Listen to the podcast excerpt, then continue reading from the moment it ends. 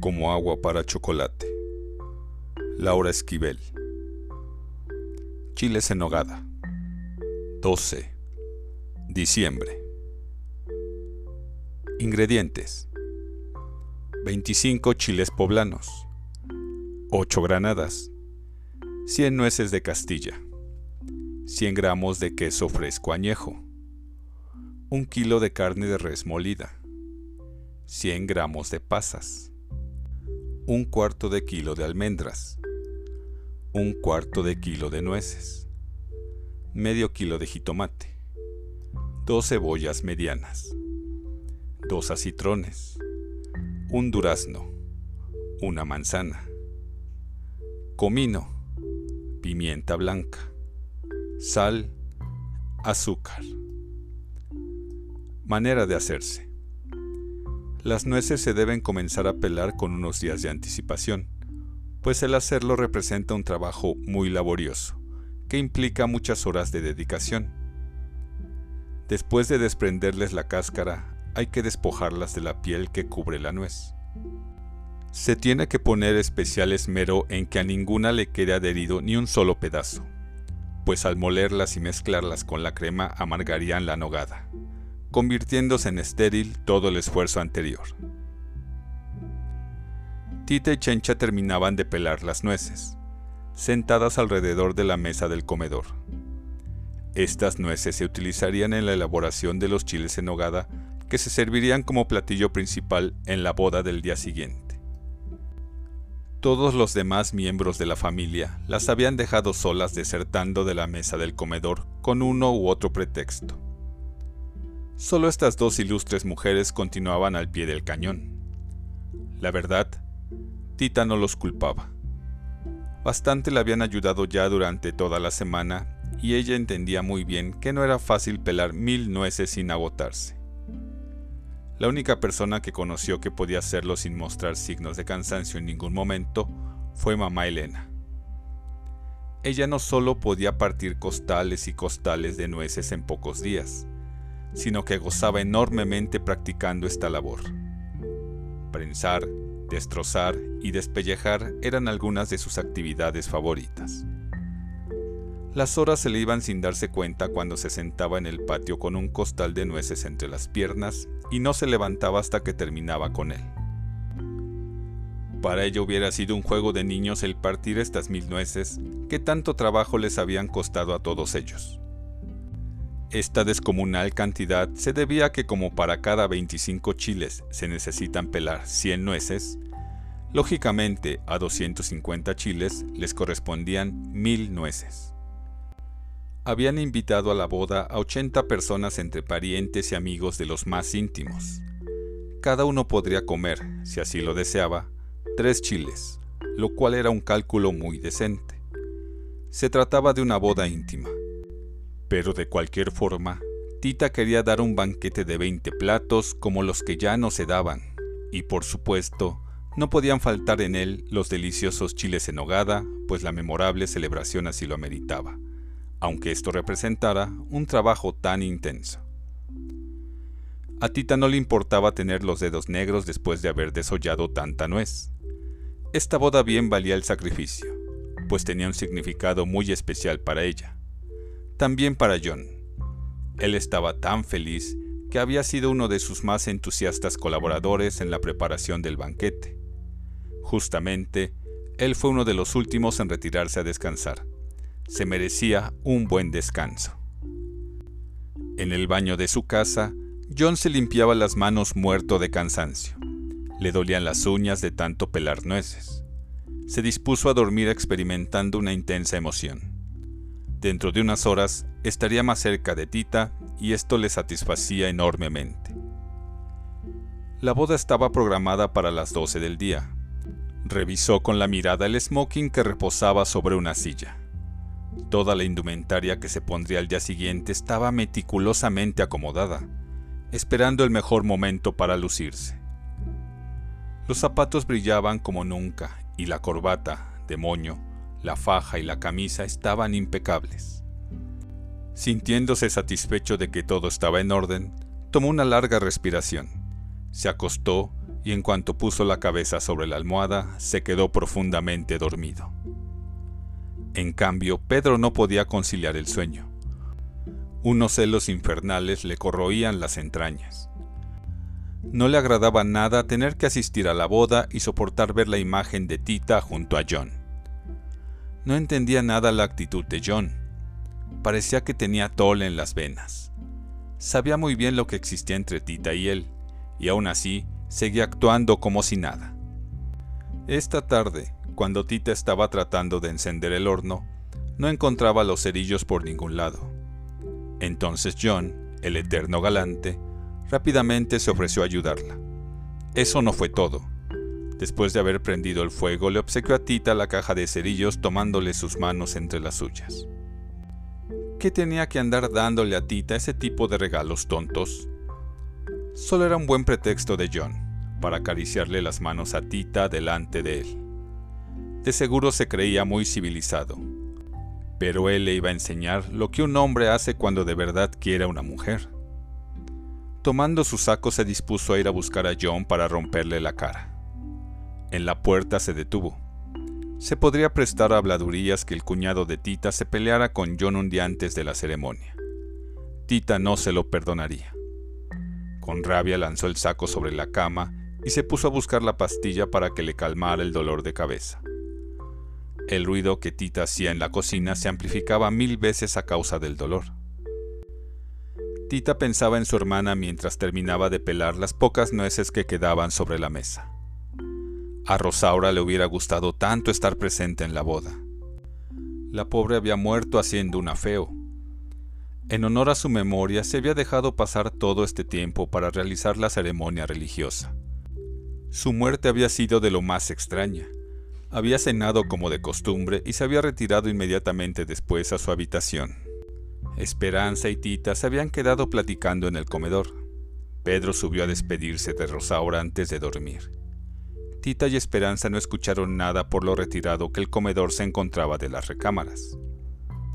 Al principio a Pedro no le causó extrañeza escuchar, aun con la puerta cerrada, las ventosidades de Rosaura. Pero empezó a poner atención a estos desagradables ruidos cuando uno de ellos se prolongó más de lo acostumbrado. Parecía interminable. Pedro trató de concentrarse en el libro que tenía en las manos, pensando que no era posible que ese prolongado sonido fuera del producto de los problemas digestivos de su mujer. El piso se estremecía, la luz parpadeaba. Pedro pensó por un momento que con esos cañonazos la revolución se había reiniciado, pero descartó esta posibilidad, pues en el país, por ahora, había demasiada calma.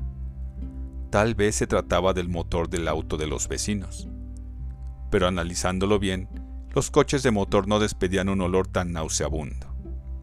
Era extraño que percibiera este olor a pesar de haber tomado la precaución de pasear por toda la recámara una cuchara con un trozo de carbón encendido y un poco de azúcar. Este método es de lo más eficaz en contra de los malos olores. Cuando él era niño, así acostumbraban a hacerlo en la habitación donde un enfermo del estómago hubiera defecado y siempre lograban sanear el ambiente con gran éxito. Pero ahora de nada le había servido. Preocupado, se acercó a la puerta de comunicación entre ambas recámaras y tocando con los nudillos le preguntó a Rosaura si se sentía bien. Al no obtener respuesta, abrió y se encontró con una Rosaura de labios morados, cuerpo desinflado, ojos desencajados, mirada perdida, que daba su último suspiro. El diagnóstico de John fue una congestión estomacal aguda. El entierro estuvo muy poco concurrido, pues con la muerte se intensificó el desagradable olor que despedía el cuerpo de Rosaura. Por este motivo fueron pocas las personas que se animaron a asistir. Los que no se lo perdieron fueron una parvada de sopilotes que volaron sobre el cortejo hasta que terminó el entierro. Entonces, al ver que no habría ningún banquete, se retiraron muy desilusionados, dejando a Rosaura descansar en paz. Pero a Tita aún no le llegaba la hora del reposo. Su cuerpo lo pedía a gritos, pero le faltaba terminar con la nogada antes de poder hacerlo. Así que lo que más le convenía, en lugar de estar rememorando cosas pasadas, era apurarse en la cocina para poder tomar un merecido respiro. Ya que se tienen todas las nueces peladas, se muelen en el metate junto con el queso y la crema. Por último, se les pone sal y pimienta blanca al gusto. Con esta nogada se cubren los chiles rellenos y se decoran después con la granada. Relleno de los chiles. La cebolla se pone a freír en un poco de aceite. Cuando está citronada, se le agregan la carne molida, el comino y un poco de azúcar. Ya que doró la carne, se le incorporan los duraznos, manzanas, nueces, pasas, almendras y el jitomate picado hasta que sazone. Cuando ya sazonó, se le pone sal al gusto y se deja secar antes de retirarla del fuego. Por separado, los chiles se ponen a asar y se pelan. Después se abren por un lado y se les retiran las semillas y las venas. Tite y Chencha terminaron de adornar las 25 charolas con chiles y las pusieron en un lugar fresco. A la mañana siguiente, los meseros las tomaron de ese mismo lugar en perfecto estado y se las llevaron al banquete. Los meseros iban de un lado a otro atendiendo a los animados invitados. La llegada de Gertrudis a la fiesta llamó la atención de todos. Llegó en un coupé Forte, de los primeros que sacaron con velocidades. Al bajarse del auto, por poco se le cae el gran sombrero de ala ancha con plumas de avestruz que portaba. Su vestido con hombreras era de lo más moderno y llamativo. Juan no se quedaba atrás. Lucía un elegante traje ajustado, sombrero de carrete y polainas. El hijo mayor de ambos se había convertido en un mulato escultural.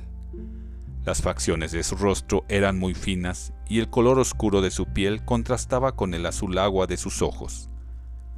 El color de la piel era la herencia de su abuelo, y los ojos azules la de mamá Elena. Tenía los ojos idénticos a la abuela. Tras ellos venía el sargento Treviño, quien desde que terminó la revolución había sido contratado como guardaespaldas personal de Gertrudis. En la entrada del rancho Nicolás y Rosalío, en traje de charro de gala, recogían las invitaciones a las personas que aún seguían llegando. Se trataba de unas invitaciones bellísimas. Alex y Esperanza las habían elaborado personalmente el papel de las invitaciones, la tinta negra con la que las escribieron, la tinta dorada para las orillas de los sobres y el acre con el que los sellaron eran su obra y su orgullo.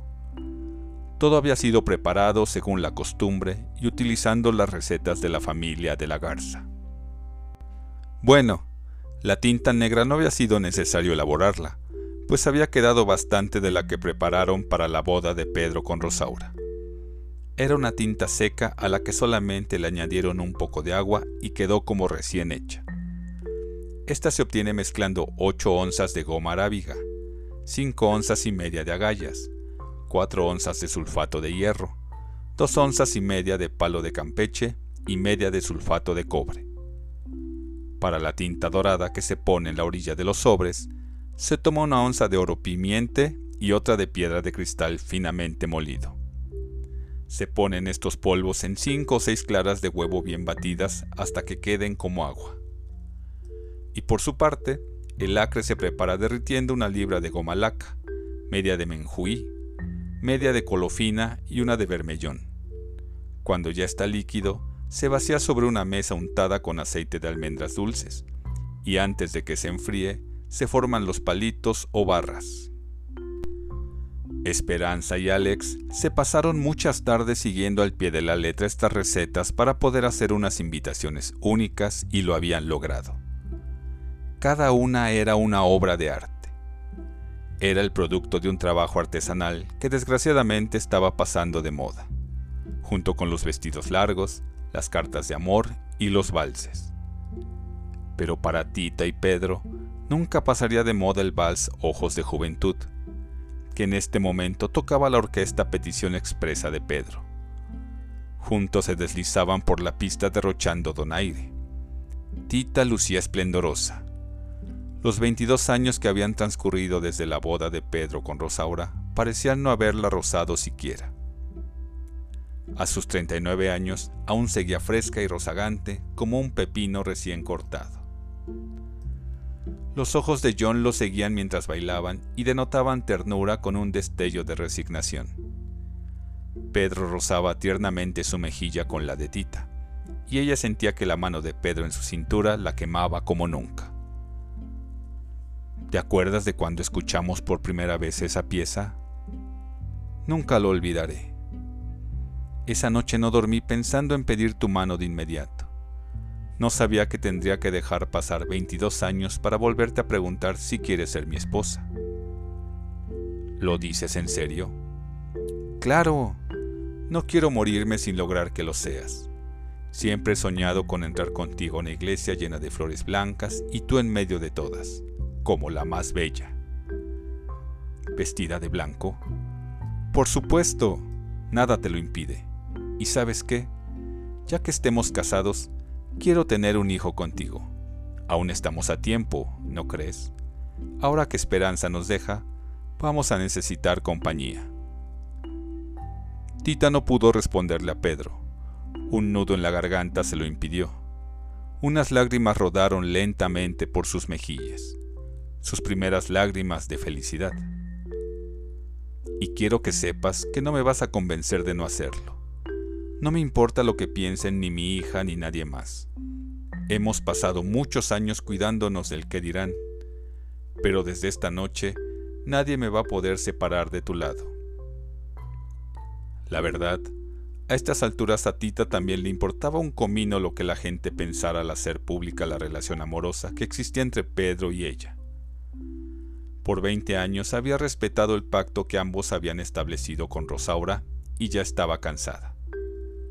El acuerdo consistía en que tomando en consideración que para Rosaura era vital el seguir aparentando que su matrimonio funcionaba de maravilla, y que para ella era importantísimo el que su hija creciera dentro de la sagrada institución de la familia, la única, según ella, que le daría una fuerte formación moral. Pedro y Tita se habían comprometido a ser de lo más discretos en sus encuentros y a mantener oculto su amor.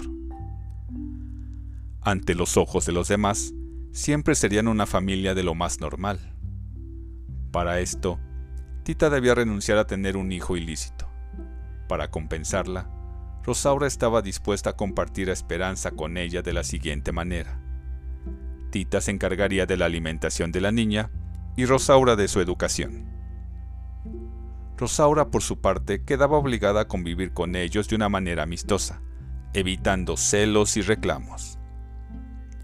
En general, todos habían respetado el convenio, menos en lo referente a la educación de Esperanza. Tita deseaba para Esperanza una educación muy diferente de la que Rosaura planeaba para ella. Así que aunque no le correspondía, Aprovechaba los momentos en que Esperanza estaba a su lado para proporcionarle a la niña otro tipo de conocimientos de los que su madre le daba. Estos momentos formaban la mayor parte del día, pues la cocina era el lugar preferido de Esperanza y Tita su mejor confidente y amiga. Precisamente fue una tarde de las que pasaban juntas en la cocina cuando Tita se enteró de que Alex, el hijo de John Brown, pretendía Esperanza. Tita fue la primera en saberlo. Habían vuelto a verse, después de muchos años, en una fiesta de la preparatoria donde Esperanza estudiaba.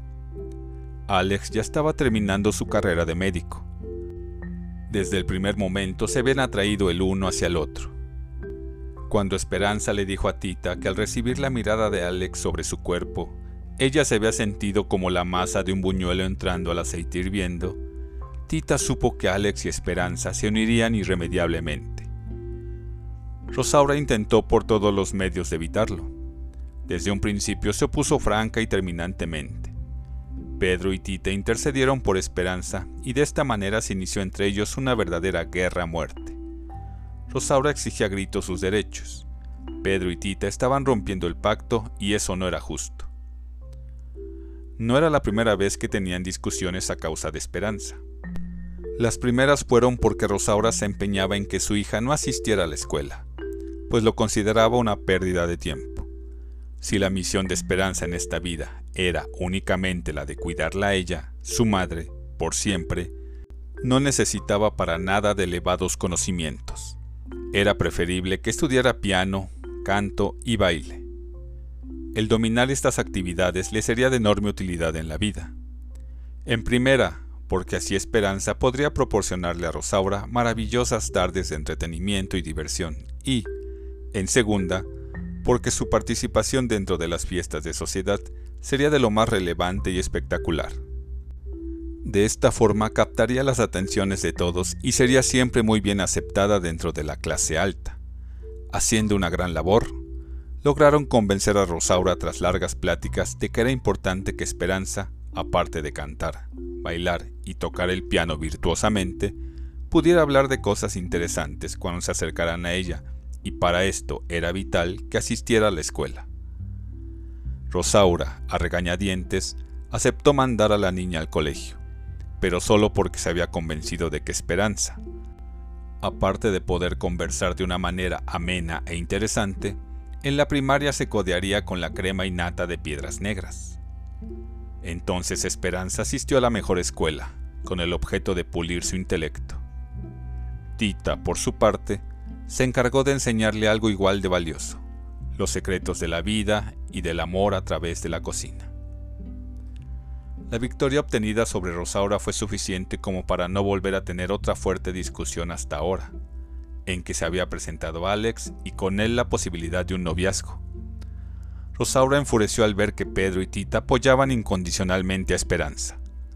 Por todos los medios a su alcance, luchó como una leona para defender lo que por tradición le correspondía, una hija que velara por ella hasta la muerte.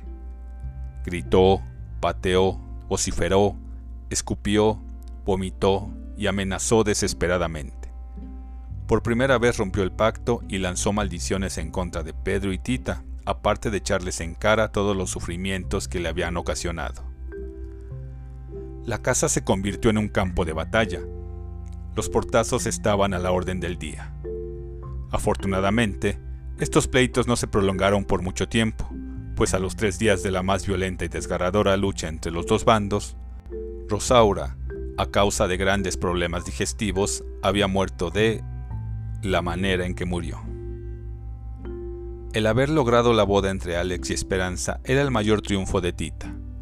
Qué orgullosa se sentía de ver a Esperanza tan segura de sí misma, tan inteligente, tan preparada, tan feliz, tan capaz, pero al mismo tiempo tan femenina y tan mujer en el más amplio sentido de la palabra. Se veía bellísima con su vestido de novia, bailando con Alex el vals Ojos de Juventud. En cuanto la música terminó, los Lobo, Paquita y Jorge se acercaron a felicitar a Pedro y a Tita.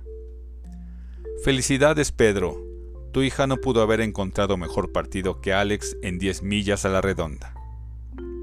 Sí, Alex Brown es un excelente muchacho. Lo único malo es que nos van a abandonar. Alex se ganó una beca para hacer su doctorado en la Universidad de Harvard y, hoy mismo, después de la boda, salen para allá. ¡Qué barbaridad, Tita! ¿Y ahora qué vas a hacer? comentó con mucho veneno Paquita. Sin esperanza en la casa ya no vas a poder vivir cerca de Pedro. Ay, antes de que te vayas a vivir a otro lado, dame la receta de los chiles en hogada. Se ven exquisitos. Los chiles en nogada no solo se veían muy bien, sino que realmente estaban deliciosos. Nunca le habían quedado a Tita tan exquisitos. Los chiles lucían con orgullo los colores de la bandera, el verde de los chiles, el blanco de la nogada y el rojo de la granada. Estos platones tricolores duraron muy poco tiempo. En un abrir y cerrar de ojos, los chiles desaparecieron de las charolas. Qué lejano estaba el día en que Tita se había sentido como un chile nogada que se deja por decencia para no demostrar la gula. Tita se preguntaba si el hecho de que no quedara ningún chile era signo de que estaban olvidando las buenas costumbres o de que en verdad estaban espléndidos. Los comensales se veían encantados. ¿Qué diferencia entre esta y la desafortunada boda de Pedro con Rosaura? cuando todos los invitados terminaron intoxicados. Ahora, por el contrario, al probar los chiles en hogada, en lugar de sentir una gran nostalgia y frustración, todos experimentaban una sensación parecida a la de Gertrudis cuando comió las codornices en pétalos de rosas. Y para variar, Gertrudis fue la primera en sentir nuevamente los síntomas.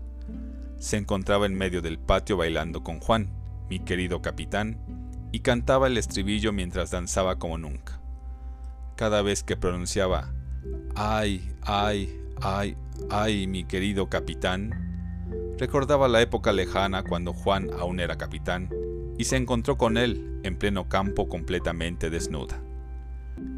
De inmediato reconoció el calor en las piernas, el cosquilleo en el centro de su cuerpo, los pensamientos pecaminosos, y se decidió retirarse con su esposo antes de que las cosas llegaran a mayores. Gertrudis fue la que inició la desbandada. Todos los demás invitados, con uno u otro pretexto y con miradas libidinosas, también pidieron disculpas y se retiraron. Los novios interiormente lo agradecieron, pues entonces ellos quedaron en libertad de tomar sus maletas e irse lo más pronto posible. Les urgía llegar al hotel. Cuando Tita y Pedro se dieron cuenta, solo quedaban en el rancho John, Chencha y ellos dos. Todos los demás, incluyendo los trabajadores del rancho, ya se encontraban en el lugar más alejado al que pudieron llegar, haciendo desenfrenadamente el amor. Algunos bajo el puente de Piedras Negras e Eagle Pass, los más conservadores dentro de su auto mal estacionado sobre la carretera, y los más donde pudieron. Cualquier sitio era bueno, en el río, en las escaleras, en la tina, en la chimenea, en el horno de una estufa en el mostrador de la farmacia, en el ropero, en las copas de los árboles. La necesidad es la madre de todos los inventos y todas las posturas. Ese día hubo más creatividad que nunca en la historia de la humanidad. Por su parte, Tita y Pedro hacían poderosos esfuerzos por no dar rienda suelta a sus impulsos sexuales, pero estos eran tan fuertes que trasponían la barrera de su piel y salían al exterior en forma de un calor y un olor singular. John lo notó, y viendo que estaba haciendo mal tercio, se despidió y se fue. A Tita le dio pena verlo irse solo. John debió haberse casado con alguien cuando ella se negó a ser su esposa, pero nunca lo hizo. En cuanto John partió, Chencha pidió permiso para ir a su pueblo. Hacía unos días que su esposo se había ido a levantar adobe y de pronto le habían dado unos deseos inmensos de verlo. Si Pedro y Tita hubieran planeado quedarse solos de luna de miel, no lo hubieran logrado con menos esfuerzo. Por primera vez en la vida podían amarse libremente. Por muchos años fue necesario tomar una serie de precauciones para que no los vieran, para que nadie sospechara, para que Tita no se embarazara, para no gritar de placer cuando estaban uno dentro del otro. Desde ahora, todo eso pertenecía al pasado. Sin necesidad de palabras, se tomaron de las manos y se dirigieron al cuarto oscuro. Antes de entrar, Pedro la tomó en sus brazos, abrió lentamente la puerta y ante su vista quedó el cuarto oscuro completamente transformado. Todos los triques habían desaparecido, solo estaba la cama de latón tendida regiamente en medio del cuarto. Tanto las sábanas de seda como la colcha eran de color blanco al igual que la alfombra de flores que cubría el piso y los 250 cirios que iluminaban el ahora mal llamado cuarto oscuro. Tita se emocionó pensando en el trabajo que Pedro habría pasado para adornarlo de esta manera, y Pedro lo mismo, pensando cómo se las había ingeniado Tita para hacerlo a escondidas. Estaban tan henchidos de placer que no notaron que en un rincón del cuarto Nacha encendía el último cirio y haciendo mutis se evaporaba. Pedro depositó a Tita sobre la cama y lentamente le fue quitando una a una todas las prendas de ropa que la cubrían. Después de acariciarse y mirarse con infinita ternura, dieron salida a la pasión por tantos años contenida. El golpeteo de la cabecera del latón contra la pared y los sonidos guturales que ambos dejaban escapar se confundieron con el ruido del millar de palomas volando sobre ellos, en desbandada. El sexto sentido que los animales tienen indicó a las palomas que era preciso huir rápidamente del rancho. Lo mismo hicieron todos los demás animales, las vacas, los cerdos, las gallinas, las codornices, los borregos y los caballos. Tita no podía darse cuenta de nada. Sentía que estaba llegando al clímax de una manera tan intensa que sus ojos cerrados se iluminaron y ante ella apareció un brillante túnel. Recordó en ese instante las palabras que algún día John le había dicho. Si por una emoción muy fuerte se llegan a encender todos los cerillos que llevamos en nuestro interior de un solo golpe, se produce un resplandor tan fuerte que ilumina más allá de lo que podemos ver normalmente. Y entonces ante nuestros ojos aparece un túnel esplendoroso y que muestra el camino que olvidamos al momento de nacer y que nos llama a reencontrar nuestro perdido origen divino. El alma desea reintegrarse al lugar de donde proviene, dejando al cuerpo inerte. Tita contuvo su emoción. Ella no quería morir. Quería experimentar esta misma explosión de emociones muchas veces más. Este solo era el inicio. Trató de normalizar su agitada respiración y hasta entonces percibió el sonido del aleteo del último grupo de palomas en su partida. Aparte de este sonido, solo escuchaba el de los corazones de ambos. Los latidos eran poderosos. Inclusive podía sentir el corazón de Pedro chocar sobre la piel de su pecho. De pronto, este golpeteo se detuvo abruptamente. Un silencio mortal se difundió por el cuarto. Le tomó muy poco tiempo darse cuenta de que Pedro había muerto. Con Pedro moría la posibilidad de volver a encender su fuego interior. Con él se iban todos los cerillos. Sabía que el calor natural que ahora sentía se iba a ir extinguiendo poco a poco, devorando su propia sustancia tan pronto como le faltara el alimento para mantenerlo. Seguramente Pedro había muerto en el momento del éxtasis al penetrar en el túnel luminoso. Se arrepintió de no haberlo hecho ella también. Ahora le sería imposible ver nuevamente esa luz, pues ya no era capaz de sentir nada. Quedaría vagando errante por las tinieblas toda la eternidad sola, muy sola. Tenía que encontrar una manera, aunque fuera artificial, de provocar un fuego tal que pudiera alumbrar ese camino de regreso a su origen y a Pedro. Pero primero era preciso calmar el frío congelante que la empezaba a paralizar. Se levantó, fue corriendo por la enorme colcha que había tejido noche tras noche de soledad e insomnio y se la echó encima. Con ella cubrió las tres hectáreas que comprendía el rancho en su totalidad. Sacó del cajón de su buró la caja de cerillos que John le había regalado. Necesitaba mucho fósforo en el cuerpo. Se empezó a comer uno a uno los cerillos que contenía la caja. Al masticar cada fósforo cerraba los ojos fuertemente e intentaba reproducir los recuerdos más emocionantes entre Pedro y ella. La primera mirada que recibió de él, el primer roce de sus manos, el primer ramo de rosas, el primer beso, la primera caricia, la primera relación íntima, y logró lo que se proponía. Cuando el fósforo que masticaba hacía contacto con la luminosa imagen que evocaba, el cerillo se encendía. Poco a poco su visión se fue aclarando hasta que ante sus ojos apareció nuevamente el túnel. Ahí, a la entrada, estaba la luminosa figura de Pedro esperándola. Tita no dudó. Se dejó ir a su encuentro y ambos se fundieron en un largo abrazo y experimentando nuevamente un clímax amoroso, partieron juntos hacia el Edén perdido. Ya nunca más se separarían. En ese momento, los cuerpos ardientes de Pedro y Tita empezaron a lanzar brillantes chispas. Estas encendieron la colcha, que a su vez incendió todo el rancho que a tiempo habían emigrado los animales para salvarse del incendio. El cuarto oscuro se convirtió en un volcán voluptuoso. Lanzaba piedras y cenizas por doquier. Las piedras en cuanto alcanzaban altura estallaban, convirtiéndose en luces de todos los colores. Los habitantes de las comunidades cercanas observaban el espectáculo a varios kilómetros de distancia, creyendo que se trataba de los fuegos artificiales de la boda de Alex y Esperanza pero cuando estos fuegos se prolongaron por una semana, se acercaron con curiosidad. Una capa de ceniza de varios metros de altura cubría todo el rancho.